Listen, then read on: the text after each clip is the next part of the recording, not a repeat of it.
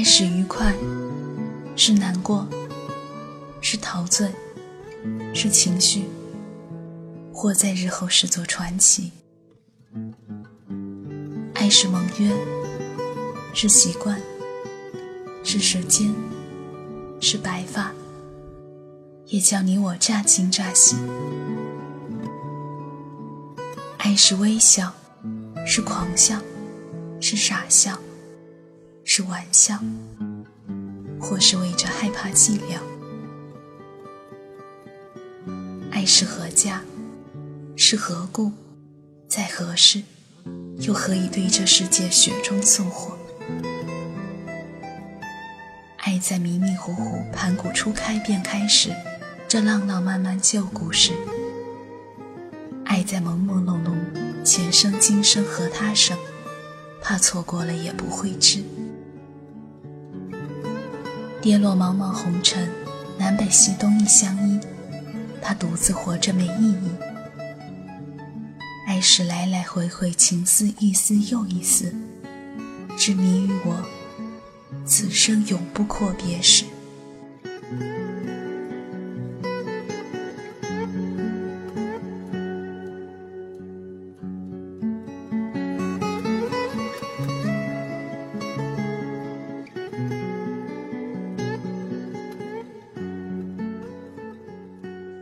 欢迎打开时光匣子，我是诗白。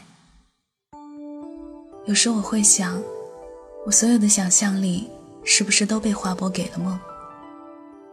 不然怎么梦境缔造的瑰丽奇绝、天马行空，一觉醒来就只剩下词汇贫乏的哭场？如果说还有什么比我更了解我自己的事物存在于世，我想那大概也是梦。他熟悉我目光拂掠过的每一张面孔，记得我耳蜗接收过的任何音节，所有不带察觉已经闪过的念头，曾经熟视无睹的温馨细节，乃至刻意遗忘的恐惧、不快和拒绝承认的阴暗过失，梦都了如指掌。假使有那么一天，梦的密码被精确破译。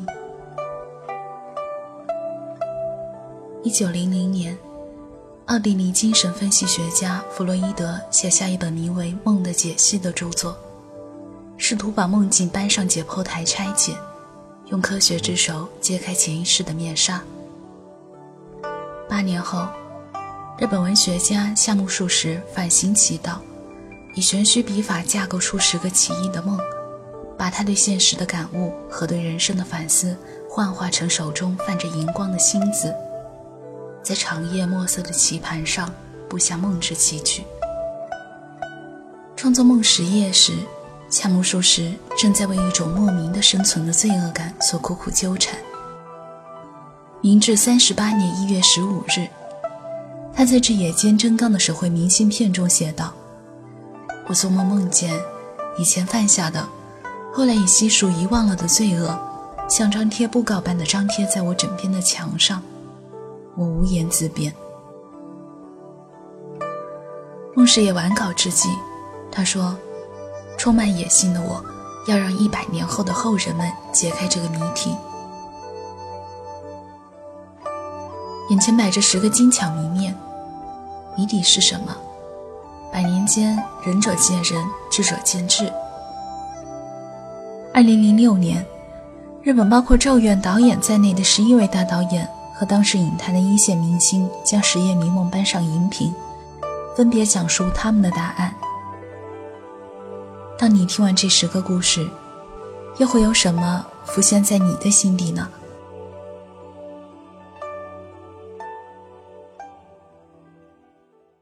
《梦十夜》第一页，作者夏目漱石。做了这样一个梦。我抱着胳膊坐在女人枕边，仰躺着的女人温柔地说：“我将要死了。”女人的长发沉铺在枕上，长发上是她那线条柔美的瓜子脸，白皙的脸颊泛出温热的血色，双唇当然也是鲜红欲滴，怎么看也看不出将要死去的样子。可是，女人却温柔且清晰地说：“我将要死了。”我也感到女人真的快要死了。于是，我俯视着她的脸，再度问说：“是吗？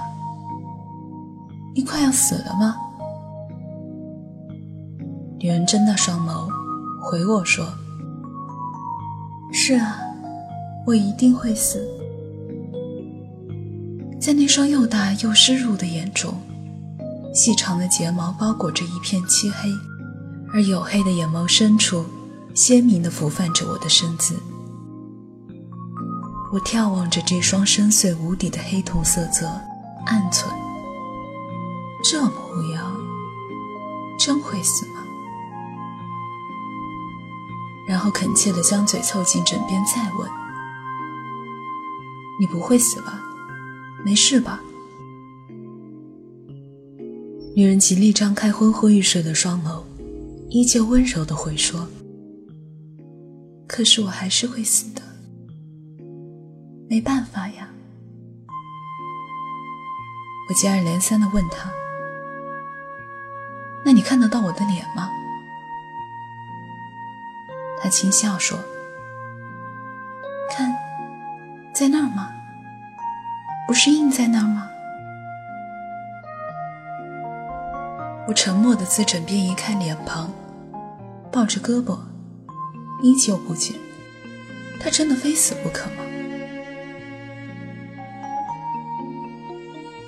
过了一会儿，女人又开口：“我死了后，请你将我安葬。”用偌大的珍珠贝壳挖掘一个深坑，再用天河降落的星辰碎片作为墓碑，然后，请你在墓旁守候，我会回来看你的。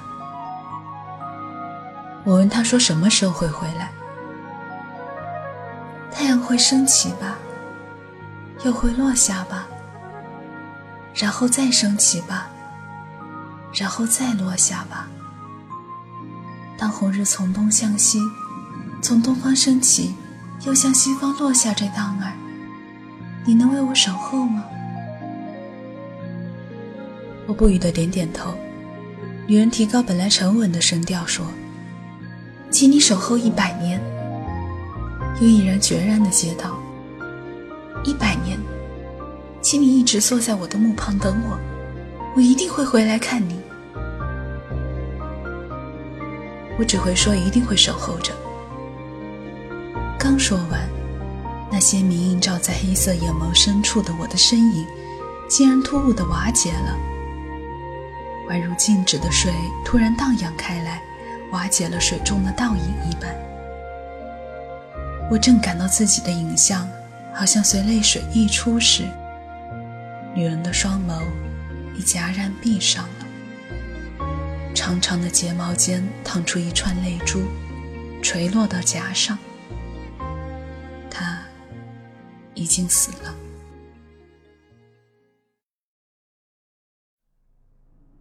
然后我到院子里用珍珠贝壳开始挖洞。那是个边缘尖锐、带有光环的珍珠贝壳。每当要掘土时，都可见贝壳里。映照着月光，闪闪烁烁，四周也飘荡着一阵湿润泥土的味道。神穴不久就挖好了，我将女人放置其中，再轻轻蒙覆上柔软的细土。每当覆土时，都可借月光映照在贝壳上。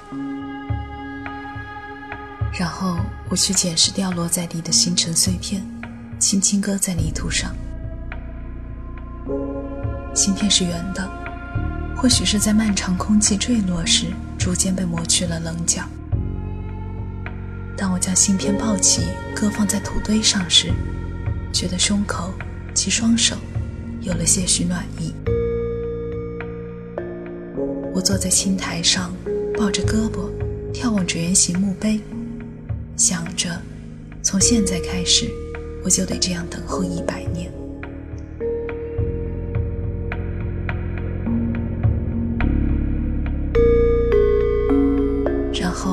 正如女人所说，太阳从东方升起了。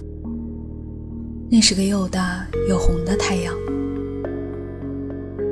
然后，再如女人所说，太阳从西方落下去了，火红的、静谧的落下去了。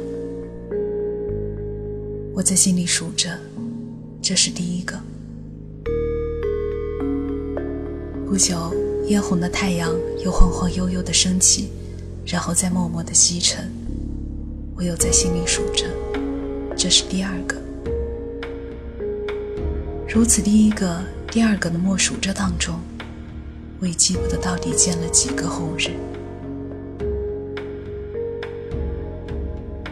无论我如何拼命默数。数不尽的红日依然持续着越过我的头顶，然而一百年依然还未到。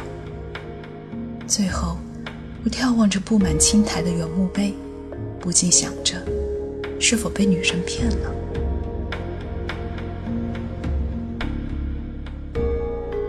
看着看着，墓碑下方竟然斜伸出一条青茎，昂首向我逼近，眨眼间即伸长到我胸前。然后停住，摇摇晃晃的瘦长青茎顶上，一朵看似正微微歪着头的细长蓓蕾，欣然绽放开来。雪白的百合芳香在鼻尖飘荡，直沁肺腑。之后，自遥不可及的天际滴下一滴露水，花朵随之摇摇摆摆。我伸长脖子。吻了一下水灵灵的冰凉雪白花瓣。自百合移开脸时，情不自禁仰头遥望了一下天边，远远瞥见天边孤单的闪烁着一颗拂晓之星。